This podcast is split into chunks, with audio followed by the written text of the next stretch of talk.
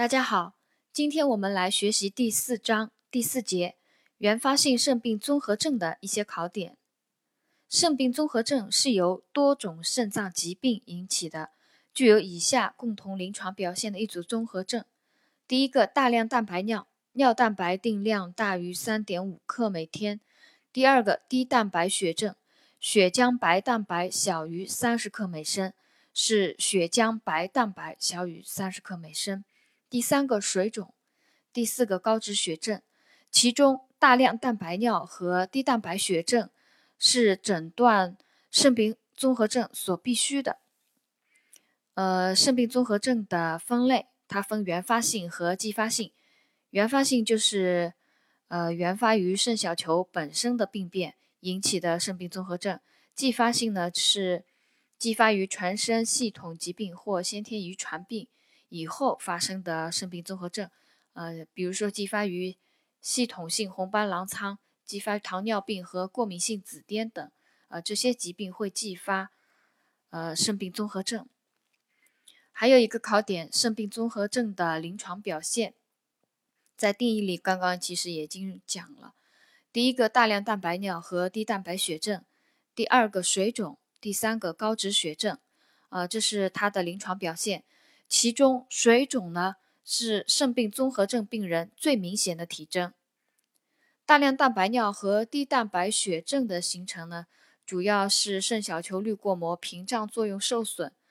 肾小球滤过膜屏障作用，在第一节概述里面我们已经讲过了，是滤过膜的两个屏障作用，一个是机械屏障作用，还有一个是电荷屏障作用。这两个屏障作用之一受损。就导致滤过膜对血浆蛋白，主要是白蛋白通透性增高啊，导致它滤出过多，呃，重吸收过少，形成了一个大量蛋白尿。呃，另外还有一个知识点，就是除血浆白蛋白降低啊，由于滤出增多，重吸收减少，血浆白蛋白降低以外呢，血中的其他蛋白成分。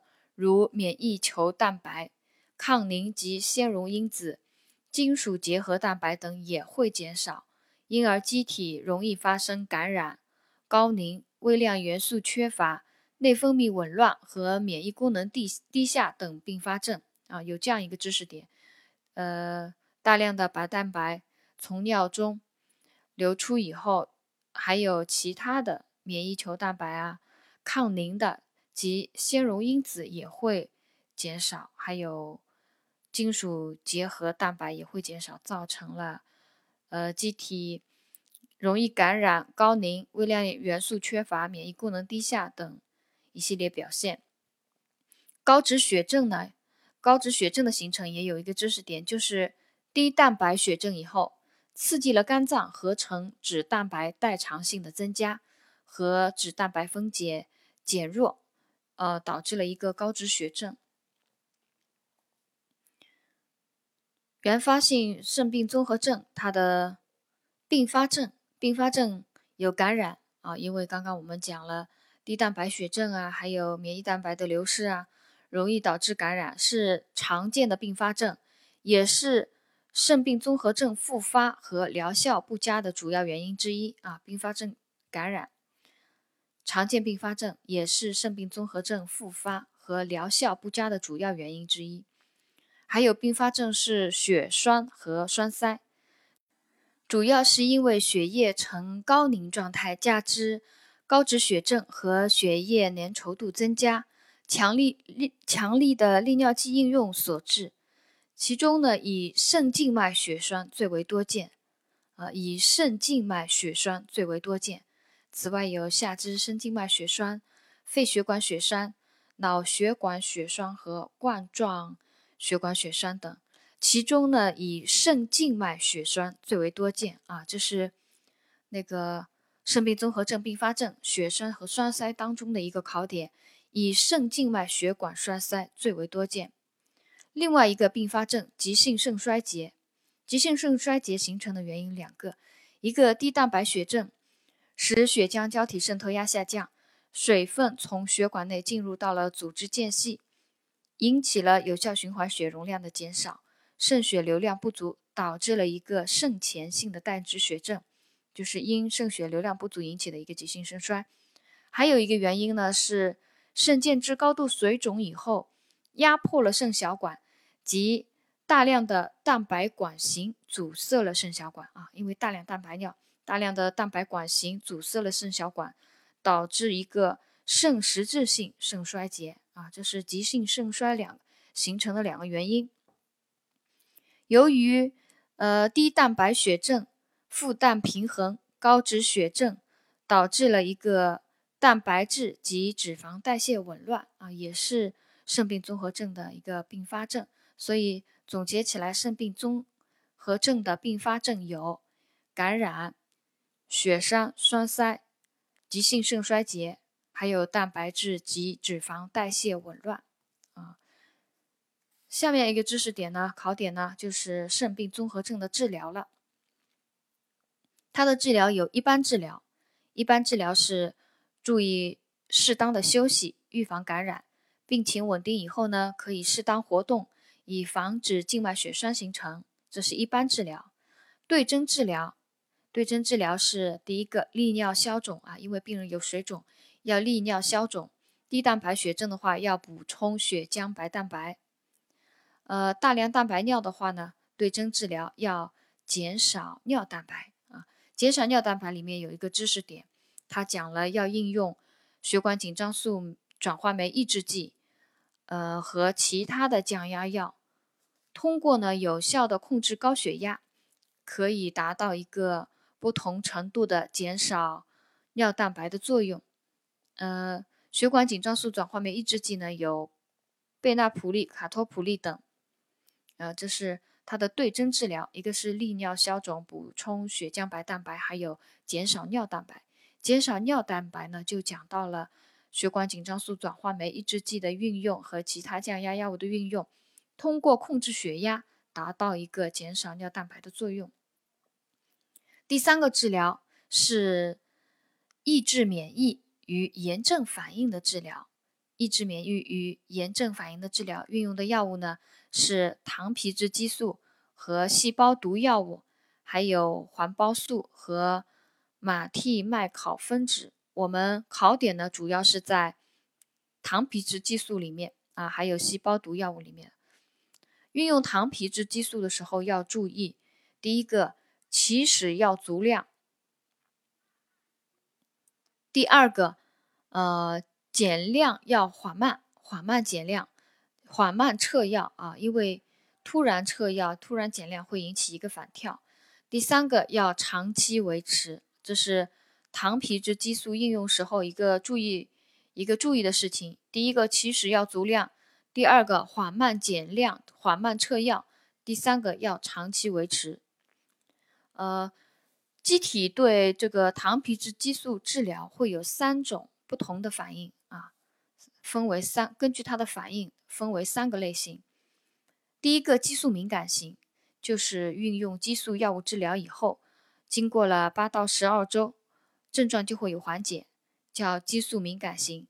还有一个激素依赖型，就是激素减药啊，减药量到一定程度以后，它会复发。你用药它会有效果，减量到一定程度它会复发，叫激素依赖型。还有一个叫激素抵抗型，就是激素治疗无效，叫激素抵抗型。当病人运用那个激素治疗。依赖和激素抵抗的时候，那么可以选择运用细胞毒药物啊，运用细胞毒药物，它的代表药物是环磷酰胺。今年我考试就碰到一道题，他问你，给你几个选项，然后问你下面哪哪个药是细胞毒药物啊？环磷酰胺是细胞毒药物。啊，后面嘛我们会讲。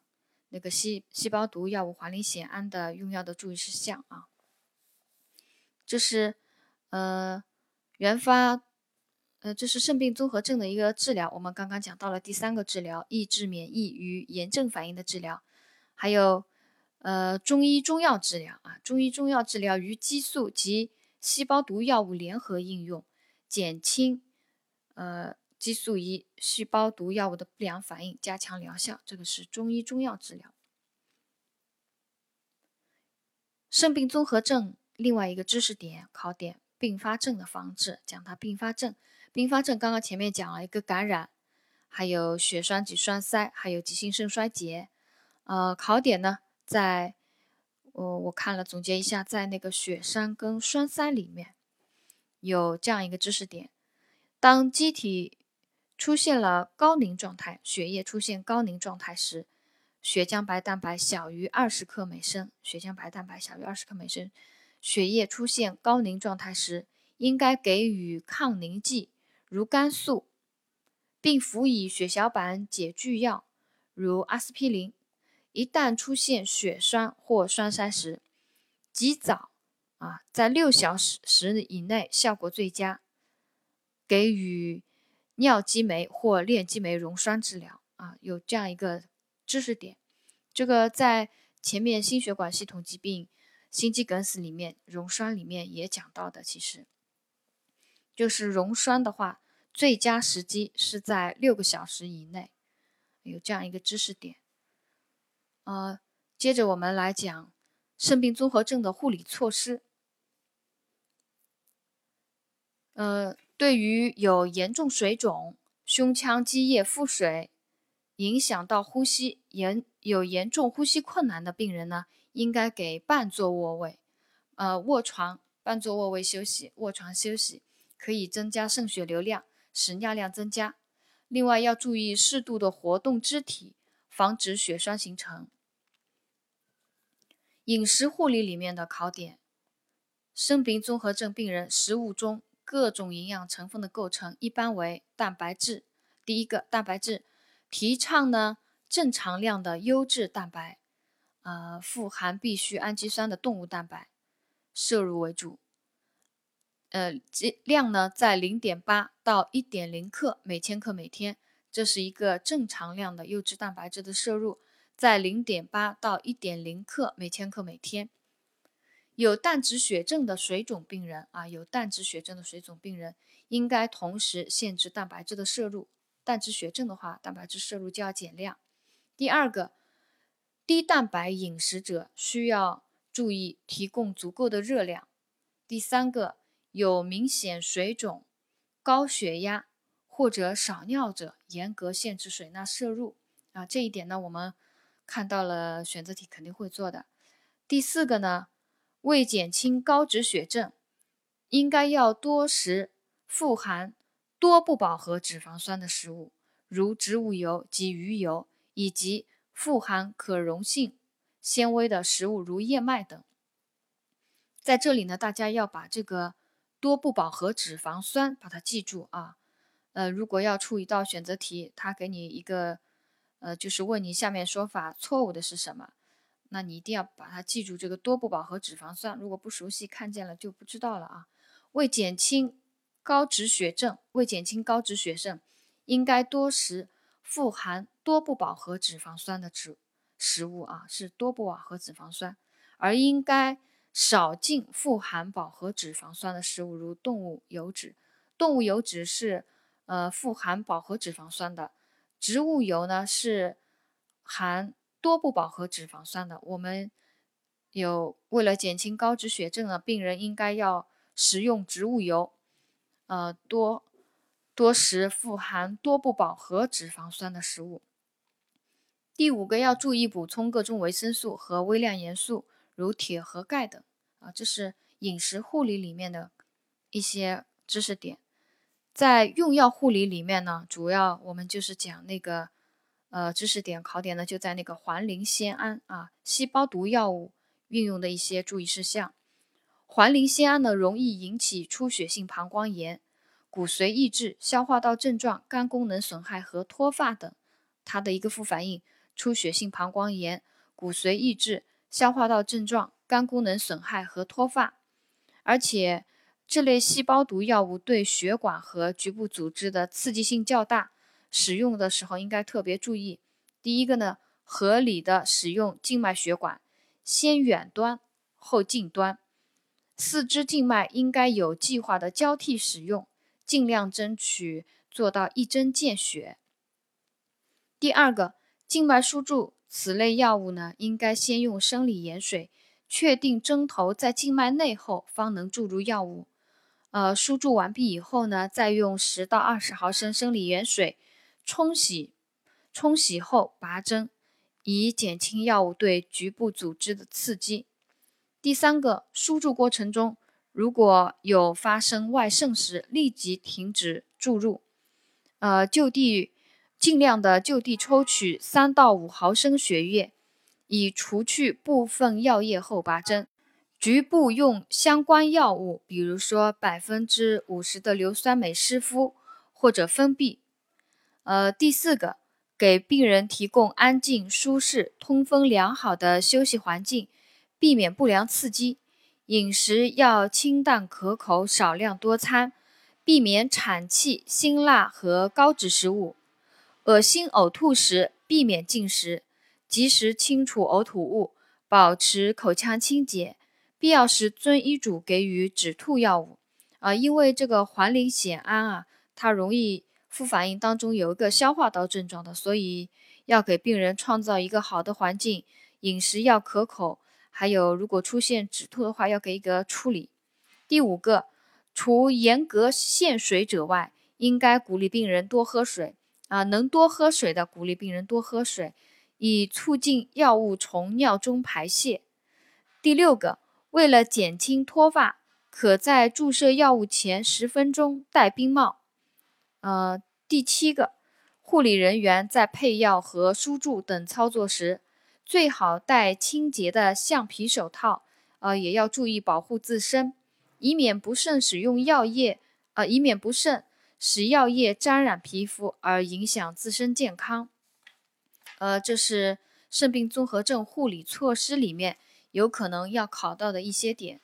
呃，像还有其他病情观察、积极预防和治疗感染，呃，我看过了书上的内容呢，都比较好理解，也比较简单，大家看到了。选择题还是能做的，呃，所以我就今天第四节的原发性肾病综合症所有的考点知识点呢，我就总结到这里，谢谢大家的收听。